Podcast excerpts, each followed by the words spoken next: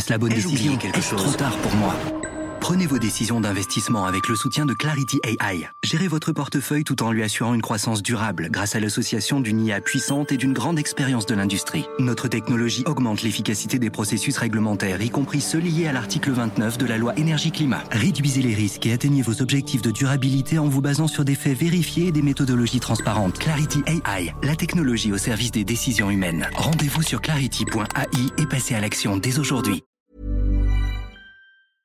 Éducation, santé, environnement. Ça fait dix ans qu'UBS, le sponsor de cet épisode de la story, s'engage dans les investissements responsables. Alors quand j'entends dire qu'il y aura un avant et un après Covid-19, je sais déjà que pour UBS, l'après se fera comme avant, en faveur de la société. C'est aussi pour ça que j'ai choisi d'y placer mon argent. On le trouve encore sur les sites de revente de produits d'occasion. Pour une poignée de pièces jaunes, on peut s'offrir le livre de David McGee sur comment Carlos Ghosn a sauvé Nissan, sorti en 2003. On y trouve aussi, mais pour une somme plus rondelette, les 24 leçons de management de l'ancien patron emblématique de l'alliance Renault-Nissan. Un autre temps, presque une autre vie pour l'ancien empereur de l'automobile mondiale, devenu l'un des fugitifs les plus médiatisés de la planète.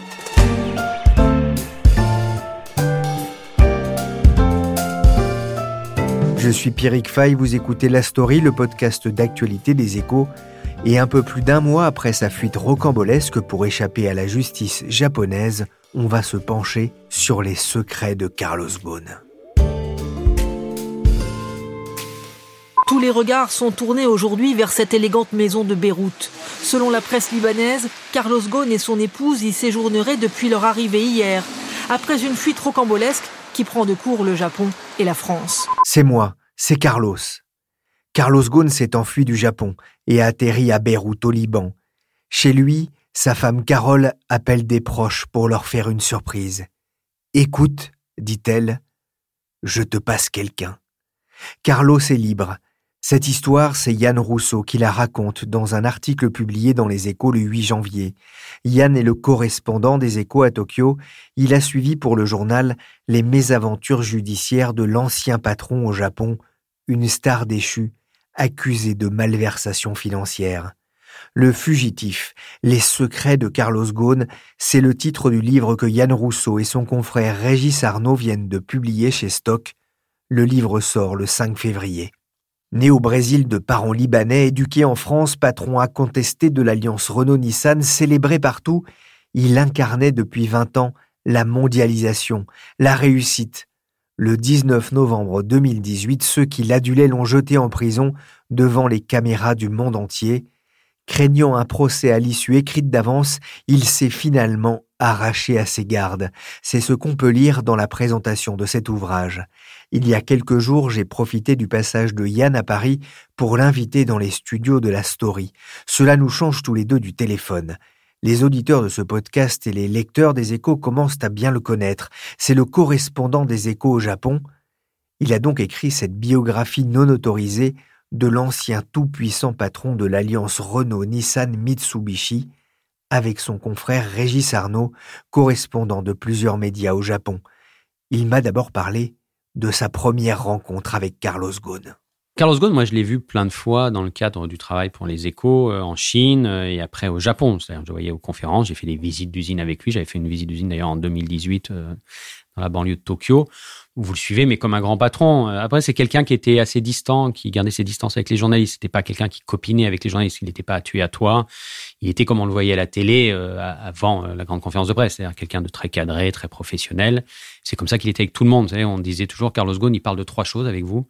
Un, du business deux du business et trois du business. Donc il était comme ça. Quand il y a eu euh, son incarcération, surprise pour tout le monde, moi je lui ai écrit en lui disant bah, il faut que vous parliez, pourquoi vous ne nous parlez pas? On se connaît, enfin on se connaît pas intimement, mais euh, vous parlez aux échos, euh, on a suivi beaucoup votre affaire, on a suivi ce que vous avez fait chez Nissan. Expliquez-nous votre version d'histoire. Et là, il nous a sélectionné. Enfin, c'est-à-dire, beaucoup de gens avaient essayé de le contacter par différents canaux. Moi, j'avais fait passer un message par un diplomate. Et c'est comme ça qu'il a dit, OK, venez. je suis allé le voir au parloir euh, de la prison de Kosuge euh, en janvier. À l'époque, j'étais avec une autre journaliste de l'AFP qui s'appelle Anne Béad. Et on était tous les deux. Et c'est la première fois qu'on l'a vu là en prison, c'est-à-dire hors cadre professionnel d'avant. C'est là où l'idée du, livre est née? Le livre, on s'est dit assez vite. Enfin, moi, je me suis dit assez vite, euh, si c'est pas moi qui raconte cette histoire, euh, qui va la raconter Les échos, nous, comme on est permanent au Japon, ça nous donne des relations. C'est la différence avec d'autres médias qui auraient que des pigistes.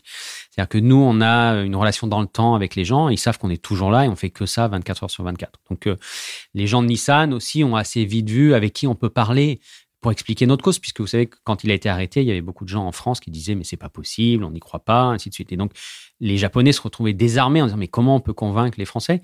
Et donc c'est pour ça qu'on a eu nous les Échos la première interview avant tout le monde, avant les Japonais, avant les Américains, de Hiroto Sakawa, le PDG qui avait remplacé Carlos Ghosn et qui est l'homme qui le soir de son arrestation lui a dit voilà j'ai quelque chose à vous dire, euh, on est sous le choc de cette arrestation. Ils nous ont vus comme des gens euh, à qui parler. Et moi, je me suis dit, voilà, si c'est pas moi qui raconte cette histoire avec toutes ces infos, et puis c'est rocambolesque, c'est un roman. on est au-delà de l'affaire euh, économique, c'est fascinant. Justement, euh, la vie de Carlos Ghosn, c'est presque un, un roman d'aventure, en fait. C'est un roman d'aventure, exactement. C'est Monte Cristo.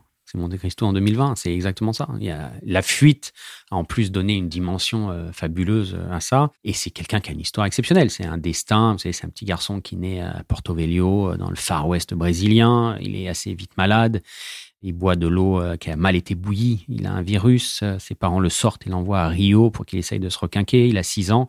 Il est toujours très faiblard sa maman dit je le ramène vivre à Rio parce que c'est trop dangereux. Donc elle, alors la famille était établie au Brésil depuis le grand-père. Il retourne à Rio, il intègre les écoles jésuites et après il a ce parcours brillant, euh, polytechnique, Michelin aux États-Unis, Michelin au Brésil, le redressement de Michelin euh, aux États-Unis, le redressement de Renault et ensuite ce sauvetage euh, exceptionnel de Nissan. Même ses pires ennemis disent que c'est fabuleux ce qu'il a fait. Et ensuite, c'est un homme qui va dériver. C'est-à-dire que c'est qu'un homme de 50 ans, il est une espèce de, peut-être de crise de la cinquantaine, mais il change. Le, le Gon du début des années au Japon, admiré par tous, le héros des mangas, il change, il devient très différent. Il s'entoure beaucoup plus de yes men, de gens qui ne, il ne supporte plus l'auto, enfin la critique et l'autocritique, et ça va le, ça va le changer jusqu'à euh, donc il va, il va y aura ces malversations que lui nie toujours euh, catégoriquement, et euh, cette prison, faut imaginer le, le jour de sa chute, il arrive dans son jet privé euh, depuis Beyrouth, de sa belle villa à Beyrouth. Il a passé un week-end fabuleux avec son épouse et ses amis et des ministres. Euh, il arrive euh, sur l'aéroport de, de Daneda. Il descend de l'aéroport, il est arrêté. Cinq heures plus tard, il se retrouve dans une petite cellule euh, de 6 mètres carrés, euh, trois tatamis et demi. Euh, il n'est plus qu'un numéro. Ce jour-là, il met son uniforme de prisonnier parce qu'il ne sait pas que tant qu'il n'est pas condamné, il peut toujours porter sa vie civile. On lui dira que le lendemain, imaginez la chute, 5 heures entre le moment où il va dans le meilleur sushi du monde, Jiro Sushi, dans un métro de Ginza avec sa fille, où il avait une table réservée pour 20h30, et le moment où il est incarcéré dans la prison. Donc c'est des chutes comme ça, des, destins comme ça, il n'y en a pas beaucoup. Donc plusieurs continents, plusieurs langues, plusieurs pays. Euh, euh, le, sommet où il tutoyait les, hommes, les présidents, et à, cette chute incroyable. C'est un roman. Je suis innocent. Vous parliez d'évasion, l'abbé. En échange de ton aide, je te ferai un présent inestimable le trésor de Monte Cristo. Un parcours incroyable, une évasion. Le qualificatif du comte de Monte Cristo est effectivement vite apparu, notamment dans la presse française. Reste la question de la vengeance, comme dans ce film de 2002, La vengeance de Monte Cristo. On a déjà pu en avoir un aperçu lors de sa conférence de presse libanaise. On va y revenir. Les échos ont publié euh, quelques bonnes feuilles hein, du livre euh, qui sort le 5 février. Euh, c'est le, numéro du vendredi 31 janvier. Pour vous donner un avant-goût hein, du, livre que je vous conseille voilà, de, de, lire parce que c'est, ça, ça, va être passionnant. Pour comprendre Carlos Ghosn, il faut remonter à son enfance? Alors, il y a un événement très important dans son enfance qui a été tenu secret pendant très longtemps, que nous, on a appris assez vite l'année dernière et qu'on a hésité à sortir sur le plan éthique, ça nous, moi, ça me posait un petit peu un problème. Enfin, je, ne savais pas trop, on voulait pas lui faire de mal, mais ça définit son histoire, ça définit son enfance. C'est quand il est petit, quand il a 6 ans, son père est condamné à mort pour assassinat. C'est la charge qui est retenue. Carlos Ghosn dira que son père était dans une affaire où il y a eu un meurtre et qu'il n'était pas lié, qu'il n'a jamais appuyé sur la gâchette. La justice libanaise, c'est au Liban que ça se passe, accuse son papa, Georges Ghosn, d'avoir tué euh, ou fait tuer, ou d'être là au moment de l'assassinat d'un moine avec qui il faisait du trafic de pierres et de devises à l'époque, parce que les moines pouvaient circuler entre le Moyen-Orient, l'Afrique sans être trop euh, fouillés.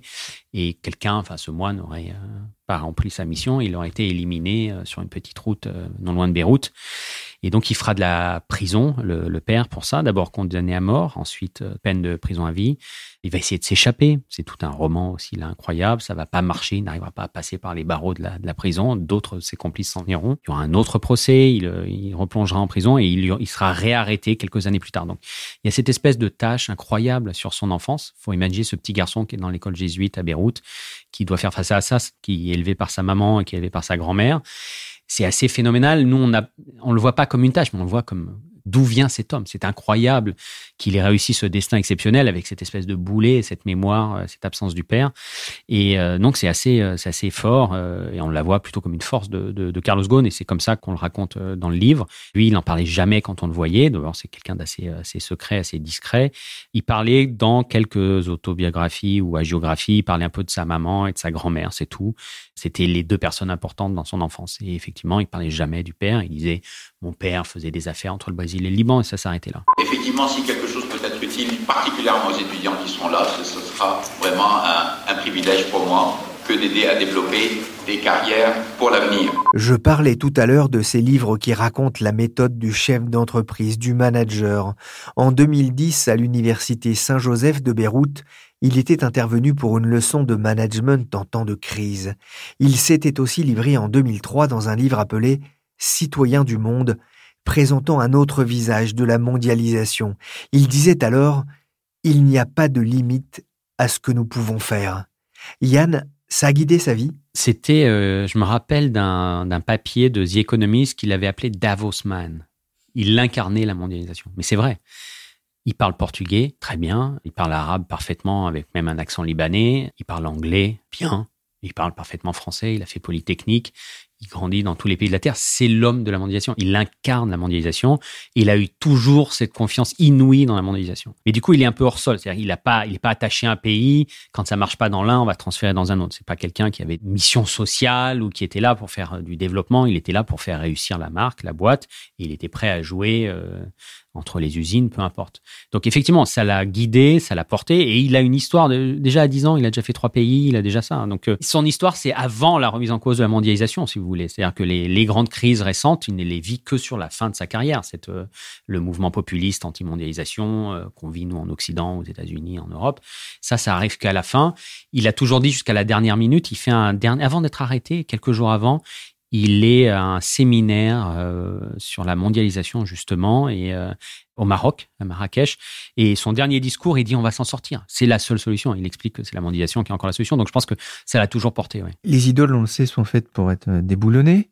Est-ce que cette réussite, ça a fini par lui faire perdre un peu le sens des réalités? Oui, probablement. C'est ça l'histoire. Les premiers mois, les premières années chez Nissan, il écoute tout le monde, il parle à tout le monde, il accepte la critique, euh, ça frotte beaucoup avec, vous savez, quand il va sauver Nissan, il vient avec une espèce d'équipe de mercenaires de, Renault, euh, il y a Pelata, il y a Moulonguet, et ils se parlent beaucoup, tous ces gens. Et Ghosn va dans des réunions, euh, et à chaque fois, il demande la parole, pas qu'au patron de la division, mais il demande à l'ouvrier. Ça, au Japon, ça, les traumatise, parce que d'habitude, l'ouvrier prend pas la parole, il dit comme son chef. il consulte beaucoup, il veut savoir, ça pique, ça, ça accroche, c'est très bien, c'est de là que sortent les meilleurs.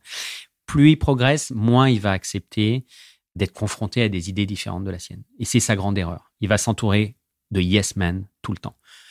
Pelata s'en va, Tavares s'en va.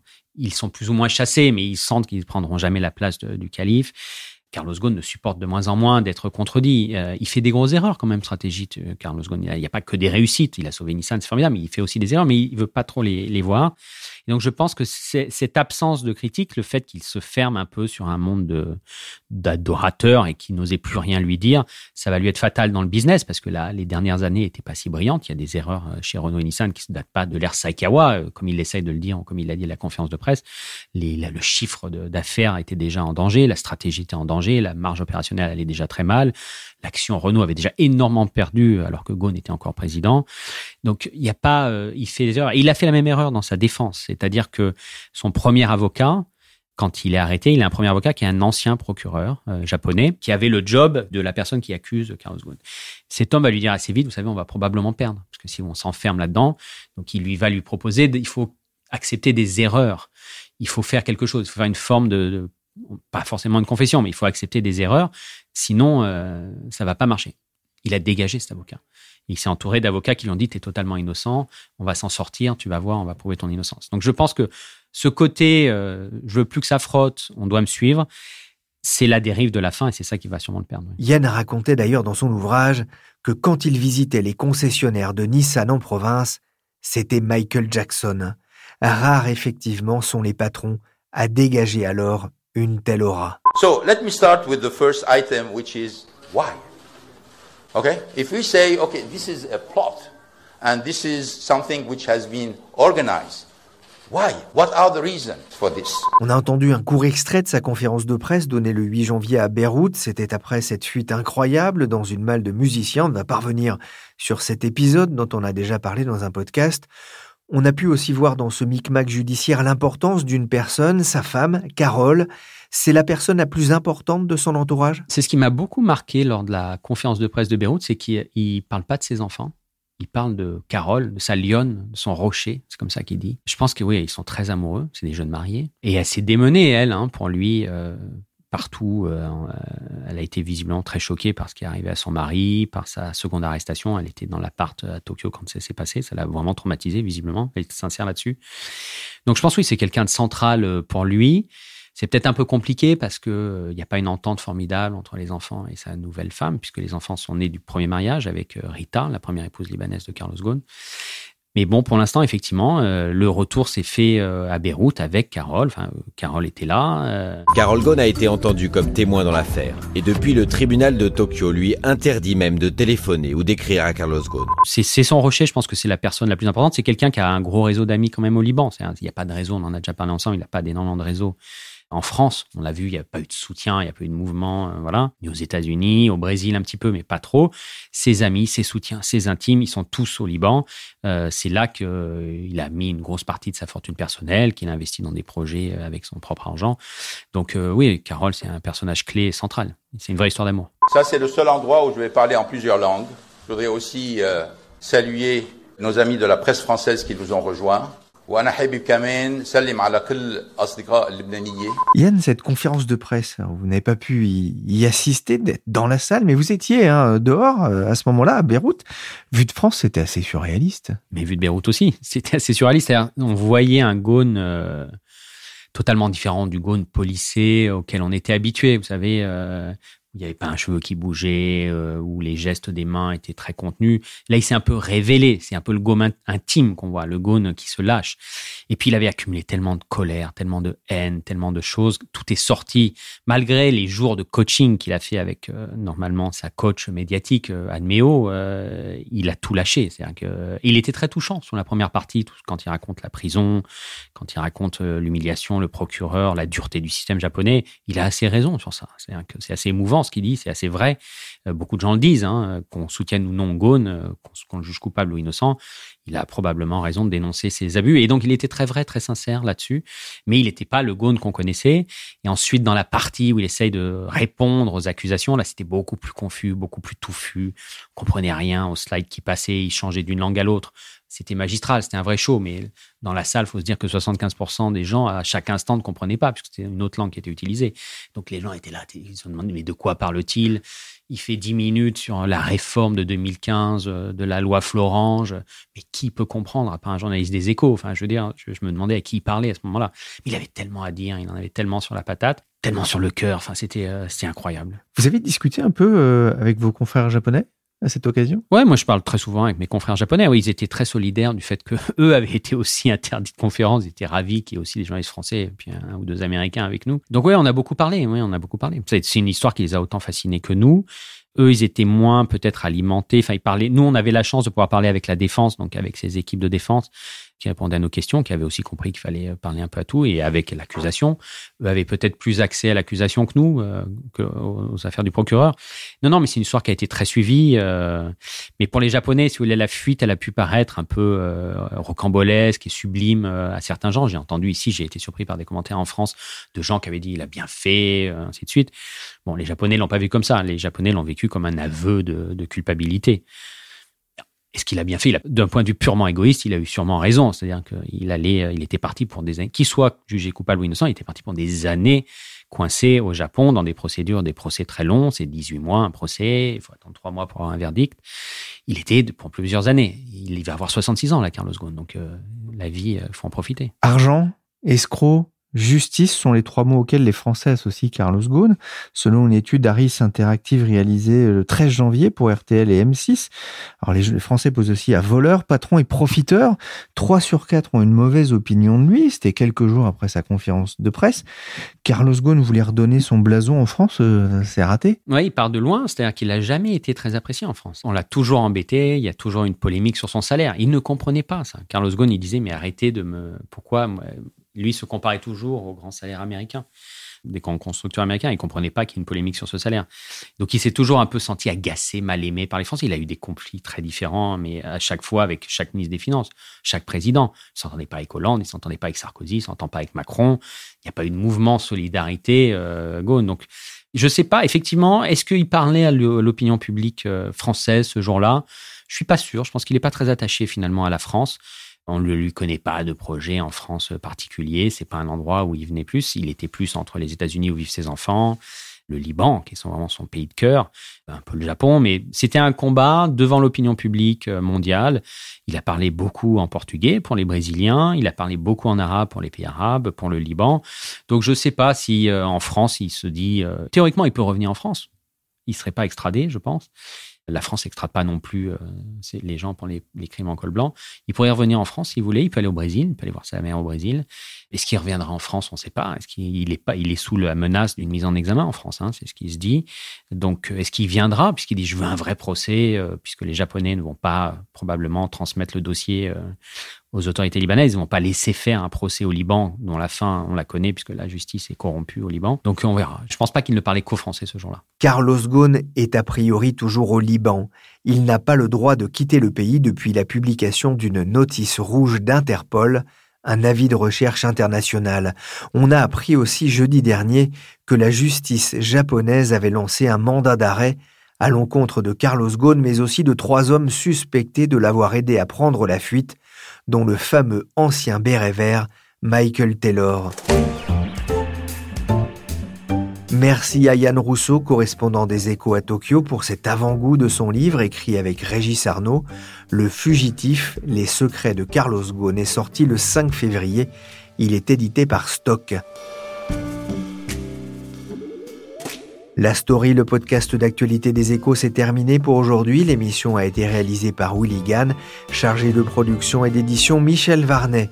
Vous pouvez nous retrouver sur toutes les plateformes de téléchargement et de streaming comme Apple Podcast, Podcast Addict, Castbox ou encore Spotify et Deezer. N'hésitez pas à vous abonner. Pour l'info en temps réel, c'est sur leséchos.fr.